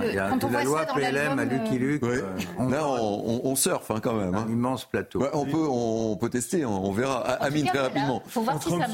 On ne sait jamais. Euh, parce que l'exposé quand même du député, excusez-moi, hein, c'est vraiment la petite politique que les Français ne veulent plus. Parce qu'il y a quand même une question centrale que personne ne pose, c'est combien ça coûte euh, pour désinfecter son logement. Hmm. Ça coûte entre 200 et 1000 euros. Hmm. Euh, vous imaginez bien que les familles qui travaillent n'ont pas forcément euh, cet argent pour pouvoir désinfecter leur maison. C'est pas non plus de la responsabilité du propriétaire dans les rapports locatifs. C'est pas de la responsabilité des communes dans le cadre de la salubrité publique, pouvoir qui appartient au maire aux vertus de ses pouvoirs de police. Et c'est pas non plus la mmh. responsabilité euh, des communes. Donc tout le monde se bah, défausse bah, et les Français, non, ce n'est pas la responsabilité non, des communes. les communes peuvent mettre en place la dératisation. C'est comme aussi c'est très gênant d'être c'est très gênant d'être euh, d'être coupé. Euh, ça ne fait pas partie des pouvoirs de police.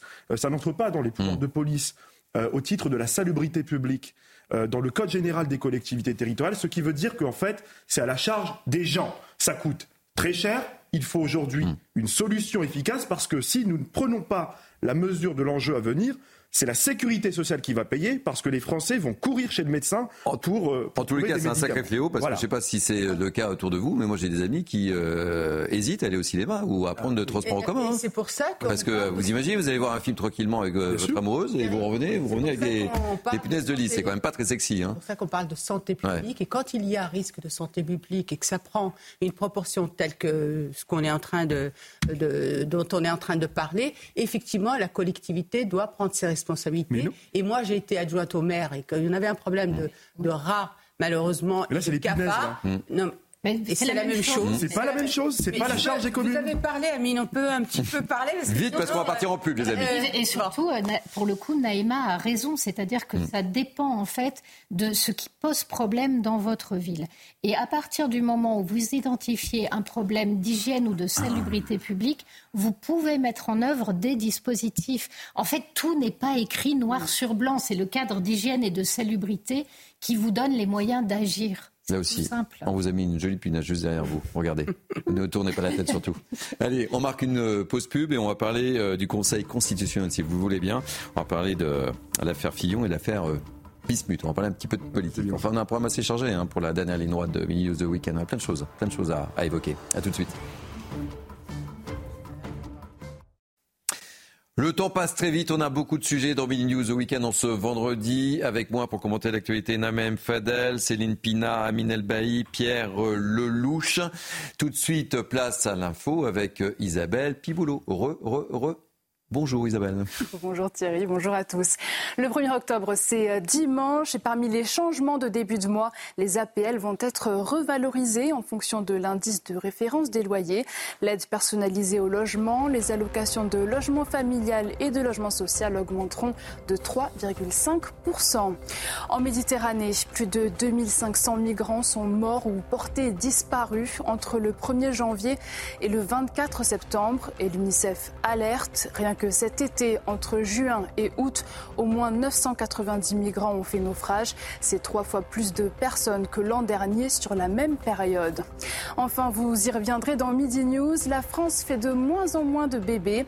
Sur les huit premiers mois de l'année, le nombre de naissances a reculé de 7,2%. On compte environ 35 000 naissances de moins en 2023 qu'en 2022. Selon l'INSEE, la natalité avait déjà atteint l'an dernier son niveau le plus bas depuis la fin de la Seconde Guerre mondiale. Et oui, vous avez raison, ma chère Isabelle Piboulot. On fait de moins en moins de bébés en France. On en parlera avec mes invités dans quelques instants. Hein. Très bien. Félicitations. Vous voulez une médaille Bah oui, j'aimerais bien. Eh ben, je vous donnerai une médaille tout à l'heure. Euh, on va parler dans quelques instants du Conseil constitutionnel, euh, comme euh, je l'ai évoqué tout à l'heure, mais si vous le voulez bien, priorité et au direct. On va prendre la, direction à nouveau de Saint-Blaise-la-Roche, puisque nous sommes toujours sans aucune nouvelle de, de l'INA, malgré la mobilisation de 80 gendarmes et, des fouilles hier. on va retrouver tout de suite une autre de nos équipes, Solène Boulan et Olivier Gandlov. Bonjour, ma chère Solène. de nouvelles recherches ont été lancées depuis euh, ce matin. Racontez-nous tout, euh, ma chère Solène. Bonjour Thierry, oui en effet il s'agit euh, d'une opération euh, sur plusieurs points de la zone potentielle de la disparition euh, de Lina sur des informations utiles à l'enquête selon le parquet, opération donc menée par la section de recherche de Strasbourg et le groupement de gendarmerie du Bas-Rhin. Des prélèvements ont donc été réalisés dans une voiture Renault de couleur grise foncé. Cette voiture elle est située à Belfaux, soit environ à 7 km du lieu de la disparition de de euh, l'adolescente. Une voiture donc fouillée euh, par des techniciens en combinaison, munis de masques euh, et de gants. Plusieurs autres véhicules dans le secteur pourraient également intéresser les enquêteurs. On le rappelle, l'adolescente de 15 ans n'a plus donné signe de vie depuis samedi dernier en fin de matinée alors qu'elle se rendait à la gare de Saint-Blaise-la-Roche pour prendre un train en direction de Strasbourg où elle devait retrouver son petit ami. Plusieurs battues ont donc été organisées depuis sa disparition, mais elle n'ont pas permis euh, de découvrir d'indices probants.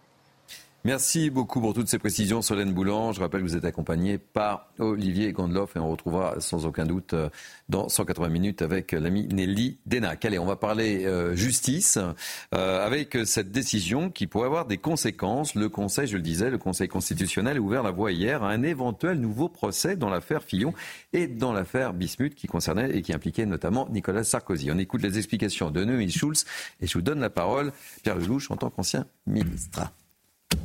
C'est une décision très technique, mais dont les conséquences pourraient être très importantes pour François Fillon comme pour Nicolas Sarkozy, puisqu'elle leur offre à tous les deux la perspective d'un nouveau procès. Dans le détail, la loi dit aujourd'hui qu'une fois que l'instruction d'un dossier, c'est-à-dire l'enquête, euh, est terminée, il n'est plus possible de soulever des vices de procédure. C'est l'article 385 du Code de procédure pénale. Or, François Fillon et Nicolas Sarkozy soutiennent tous les deux avoir eu connaissance, après la fin de l'instruction, d'un nouveau motif d'annulation. Pour l'ancien Premier ministre, il s'agit de, des déclarations de l'ancienne patronne euh, du parquet national financier euh, sur des pressions de sa hiérarchie euh, dans cette affaire. Pour Nicolas Sarkozy, il s'agit de la révélation d'une enquête occulte de ce même parquet national financier dans l'affaire dite des écoutes. Le Conseil constitutionnel estime que cet alinéa de l'article 385 est contraire au droit de la défense et au droit au recours. Il a donc décidé de l'abroger. C'est maintenant à la Cour de cassation de tirer les conséquences de cette décision. Elle pourrait ordonner euh, un nouveau procès en appel, le troisième pour les deux hommes politiques qui ont tous les deux été euh, condamnés, on le sait, euh, l'un pour les emplois fictifs de son épouse, l'autre pour corruption et trafic d'influence. Ils auront donc l'un et l'autre peut-être l'occasion de se défendre à nouveau devant la Cour d'appel, une victoire dont se sont réjouis hier leurs avocats respectifs. Très précise, Noémie Schulz, toujours. C'est toujours un plaisir. Mm. Hein. On comprend tout avec Noémie Schulz. Pierre, ça vous inspire quoi? Elle a tout dit, Noémie Schulz. oui. De façon très, très claire, que vous l'avez dit. Bon, qu'est-ce qui se passe dans cette affaire? Il se passe que des motifs de nullité sont apparus après la clôture des hmm. enquêtes, aussi bien sur François Fillon que sur Nicolas Sarkozy. Dans le cas de François Fillon, euh, la patronne du pôle financier, euh, Madame Moulette à l'époque, que je connaissais, sur d'autres sujets, a dit publiquement qu'elle avait subi des pressions pour euh, démarrer l'enquête très rapidement sur François Fillon. De fait, l'ouverture de l'enquête s'est faite le jour hmm. même où le canard enchaîné a révélé les fameux emplois fictifs hmm. supposés à l'époque, c'était un article de presse. Mhm. Même Tout est parti d'article de presse. Le même jour, une enquête est déclenchée. Euh, et ça, ça a eu des conséquences euh, gravissimes sur l'élection présidentielle, mhm. de facto. Euh, ça a complètement perverti, à mon sens, toute notre vie politique à ce moment-là. Donc c'est une décision grave et qui a pesé ensuite sur le cours de la justice contre François Fillon et son épouse.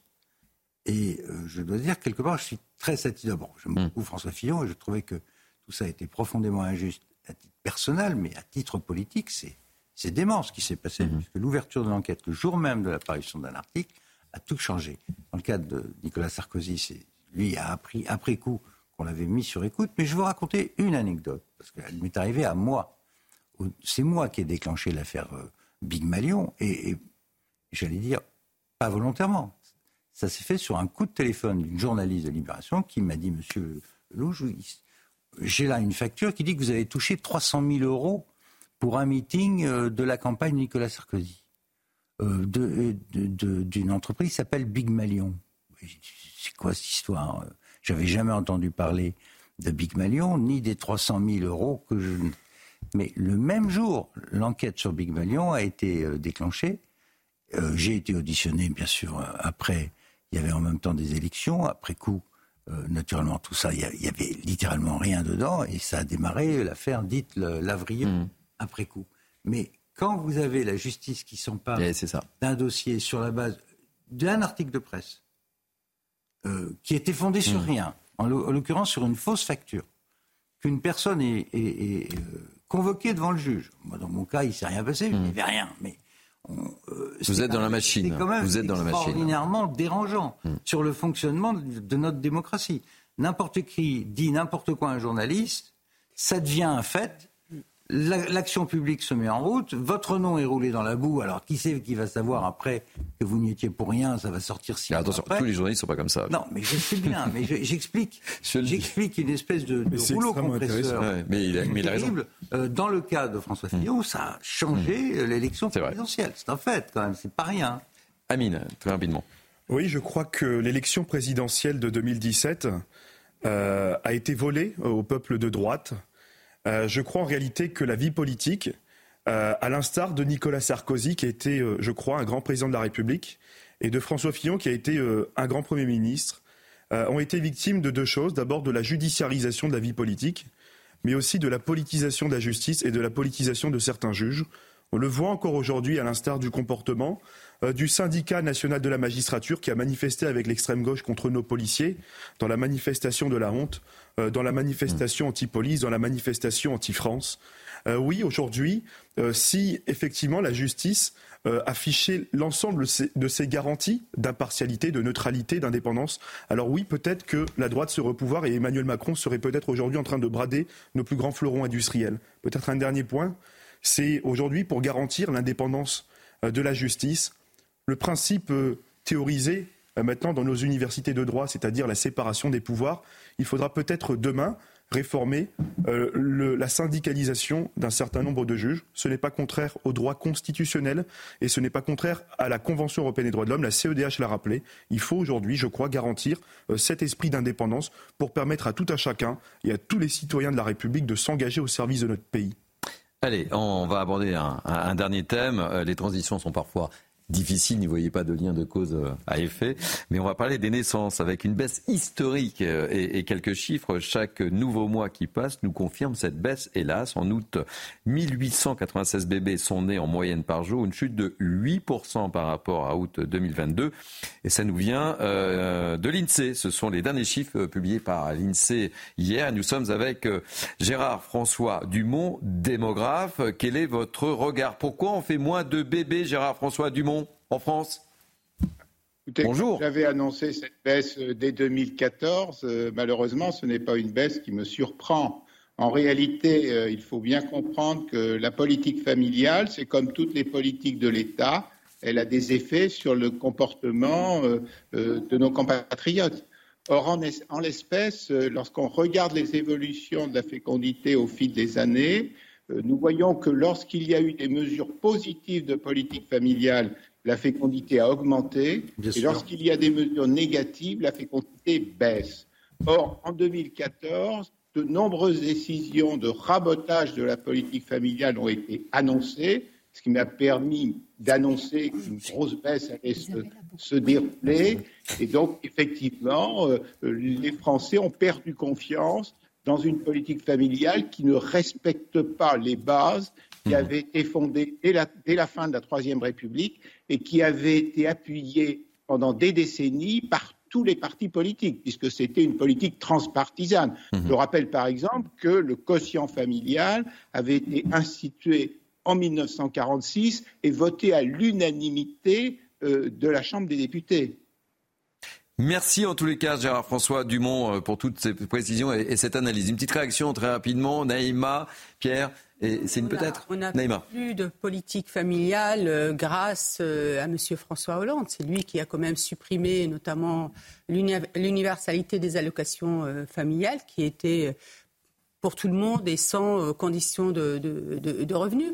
Et de là découler aussi tous les modes de garde. Parce mmh. On a bien vu que certaines villes ont abandonné les, les modes de garde municipaux, euh, notamment les crèches municipales. Euh, pour, et les modes de garde, c'est les premières difficultés hein, exactement. Hein. Et puis on voyait bien qu'il y avait un maillage, effectivement, du, du, fait d'une politique aussi qui se déclinait sur les municipalités et qui permettait qu'on puisse garder nos, faire garder nos enfants avec, j'allais dire, bon, des, des coûts pas trop pas trop euh, important. Il y avait aussi la possibilité de faire garder son enfant euh, à la maison, puisqu'il y avait effectivement cette aide à tout parent, quel que soit euh, son revenu. Donc ce qu'il faut faire, c'est tout simplement revenir sur cette, rétablir l'universalité des allocations familiales, peut-être limiter à quatre enfants, parce qu'on a aussi de, par ailleurs des familles, notamment modestes, qui font beaucoup, beaucoup d'enfants. On a quand même mmh. parfois 10, 12 enfants. Et donc ça pose aussi un problème de... de c'est pas anodin. Hein les, à tous les niveaux. Euh, et puis peut-être revoir aussi la possibilité, le choix que pourraient avoir euh, les mamans de pouvoir euh, garder leurs, leurs enfants bah, jusqu'à un an, deux ans, avec une indemnité qui soit beaucoup plus conséquente que ce qu'il y a aujourd'hui. Pierre, vous avez 14 secondes et demie. 14 secondes et demie, hein, j'ai dit. on faisait en gros un million de bébés en France au début des années 70. Là, on a perdu 300 000, c'est-à-dire l'équivalent d'une grande ville française par énorme, Hein c'est considérable. Donc c'est une sorte de suicide collectif euh, français, mais surtout européen, parce que c'est pire encore en Grèce, en Italie, c'est catastrophique. Je crois qu'il faut. Euh, Naïma a complètement raison. Euh, la, la, démographie, c'est d'abord une question de volonté politique et de politique familiale. Donc c'est euh, la santé, mmh. bien sûr, le logement, la garde d'enfants et le travail des femmes. Tout ça est conciliable à condition d'y mettre les moyens et de le vouloir. Si on ne le veut pas, ben après, vous avez des gens qui vous expliquent que la solution, c'est l'immigration. C'est ça qu'on vous explique. C'est une espèce de fatalité. L'Europe se suicide, l'Afrique augmente. Donc, il faut faire un vase communicant. Et ensuite, on est prié d'accepter que, comme M. Chevènement, euh, Mélenchon le dit, Chevènement est un type bien. Euh, euh, et un ami. Mélenchon dit la France se créolise, c'est très bien. donc on a cet argument qui consiste à dire, vous voyez, on n'y peut rien il y a une espèce de déclin euh, irrémédiable de l'Europe et des Français, et on va avoir un remplacement de population, et tout ça, c'est dans la nature des choses. Non, ce n'est pas dans la nature des choses s'il y a des gouvernants et la volonté que la nation française continue d'exister. Allez, vous savez, on a souvent l'habitude de dire que les journalistes annoncent des mauvaises nouvelles. nous, sur ces news, on a pris le contre-pied. On a décidé de faire le journal des bonnes nouvelles. Alors, comme disait. Et des punaises. et des punaises. Mais ça, c'est pas une bonne nouvelle. Et alors, on va faire, parce que c'est lui dit, tiens, c'est bizarre, euh, Isabelle Piboulot s'est transformée. Alors moi, je fais ça, comme ça, là. C'est le journal des bonnes nouvelles. Et c'est Mathieu Levez. Jingle de plus en plus de Français s'engagent contre le gaspillage alimentaire. Plus de 8 Français sur 10 ont en effet adopté des comportements anti-gaspi pour faire face à l'inflation. C'est le résultat d'une étude de l'application Too Good To Go, un bon moyen de faire rimer économie et écologie. Citons par exemple la préparation de tous vos plats de la semaine en une seule session de cuisine, la réutilisation des restes ou encore l'attention portée aux promotions. Et aujourd'hui d'ailleurs, c'est la journée internationale de sensibilisation aux pertes et gaspillages de nourriture. Lui aussi est un champion à sa manière de l'anti-gaspi. Je vous parle d'un Gazaoui qui recycle des pneus pour entretenir un terrain de foot. Oui, pour cela, il s'approvisionne à bas prix auprès de marchands ambulants. Ensuite, il découpe, tranche et hache pour retirer les fibres, les impuretés et les fils. Le caoutchouc est ensuite tamisé pour obtenir des granulés. Des granulés qui permettent de protéger le gazon artificiel, d'empêcher les glissades et de réduire les chocs. Conclusion, une bonne initiative pour recycler des pneus, entretenir un terrain de foot, mais aussi, mais aussi protéger les joueurs. Enfin, c'est un projet inédit qui associe Pokémon et le musée Van Gogh. Oui, avis aux amateurs de ces petits monstres japonais. À l'occasion de ses 50 ans, le musée d'Amsterdam lance une exposition éphémère en association donc avec les Pokémon. Pikachu, Ronflex et leurs amis gambadent dans un décor inspiré par les œuvres du célèbre peintre, à l'image de la nuit étoilée, les tournesols ou encore le moulin de la galette. Une exposition à découvrir jusqu'au 7 janvier. Merci Mathieu. Vous savez que Mathieu est le meilleur job de la rédaction. Hein. Il annonce que des bonnes nouvelles. Hein. Je sais pas. Il faut les trouver, ces bonnes nouvelles. Ça, c'est vrai. Il faut remercier Serge Nedjar. Il vous a donné une belle mission, en tous les cas. Hein. Entre nous, je suis pas sûr que ce soit une bonne nouvelle pour Van Gogh. Oui, ah, ben ça, oui, c'est autre chose. Par contre, anti-gaspi, j'aurais voulu une recette, moi. La prochaine on en parle après l'émission, vous voyez, avec Mathieu Devez. Hein. C'est à quelle heure le prochain euh, Journée Bonne Nouvelle C'est à 15h10, dans le journal de Vincent Fahandège et Nelly Denac. Voilà, Mathieu Devez, l'homme le plus heureux de cette rédaction. Allez, très rapidement, parce que je vais me faire gronder. Euh, je vais vous parler d'une expédition pour lutter contre la pollution plastique, celle de Plastique Odyssée. Ce bateau qui a quitté la France le 1er octobre 2022 pour un tour du monde de 3 ans n'est pas un bateau nettoyeur. Il a pour but de sensibiliser les populations à faire émerger un réseau mondial d'initiatives locales euh, de recyclage plastique. CNews s'est associé à cette opération. Je propose d'écouter Simon Bernard, le président et cofondateur de Plastique, qui était euh, avec nous ce matin chez Romain Desarts pour nous parler des actions qu'il mène. On l'écoute. Votre programme avec Clarence, partenaire officiel de l'expédition Plastique Odyssée. Clarence. Simon Bernard est avec nous, président et cofondateur de Plastique Odyssée. Merci d'être là.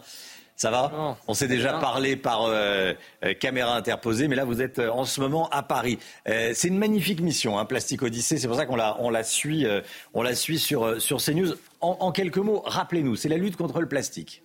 C'est ça, c'est une expédition. On voit ce navire de 40 mètres qu'on a transformé en laboratoire du recyclage et qui fait le tour de 30 pays en Afrique, en Amérique du Sud et en Asie pour développer des, micro-usines de recyclage, faire en sorte que le plastique ne se déverse plus dans l'océan. En fait, vous faites de la formation dans le monde entier pour dire aux gens euh, euh, que la lutte contre le plastique, c'est important.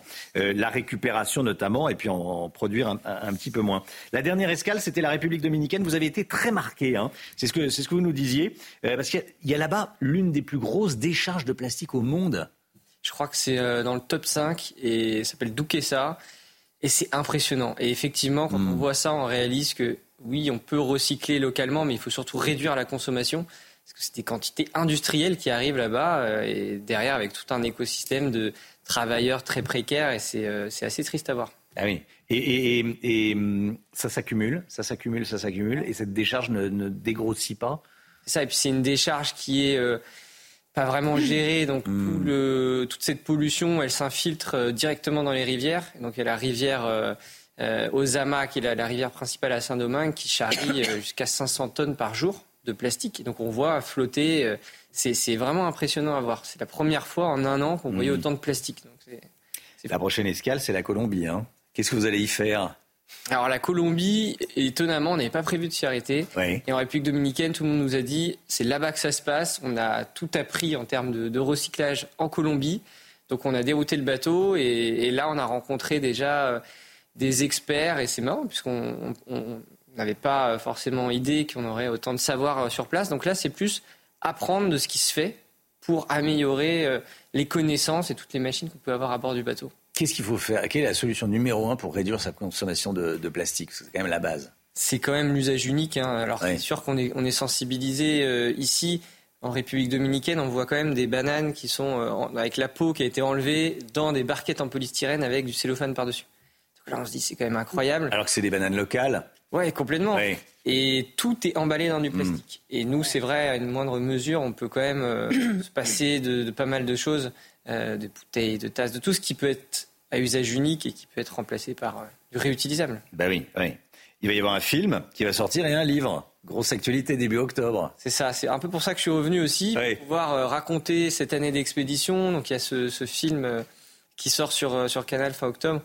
et puis le livre, je crois que c'est le 11 octobre, euh, qui, sort aussi, qui permet de raconter les premières escales.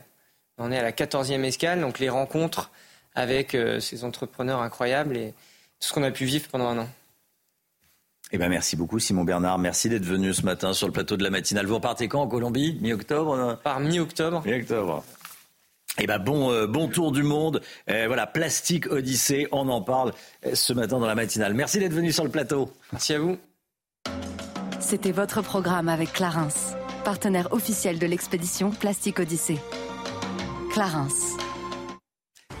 Les amis, c'est fini. Clap de fin pour Mini News Weekend. Merci, ça a été parfait. Vous étiez euh, parfait, vraiment, durant deux heures. Comme d'habitude, euh, je serais tenté de, dire.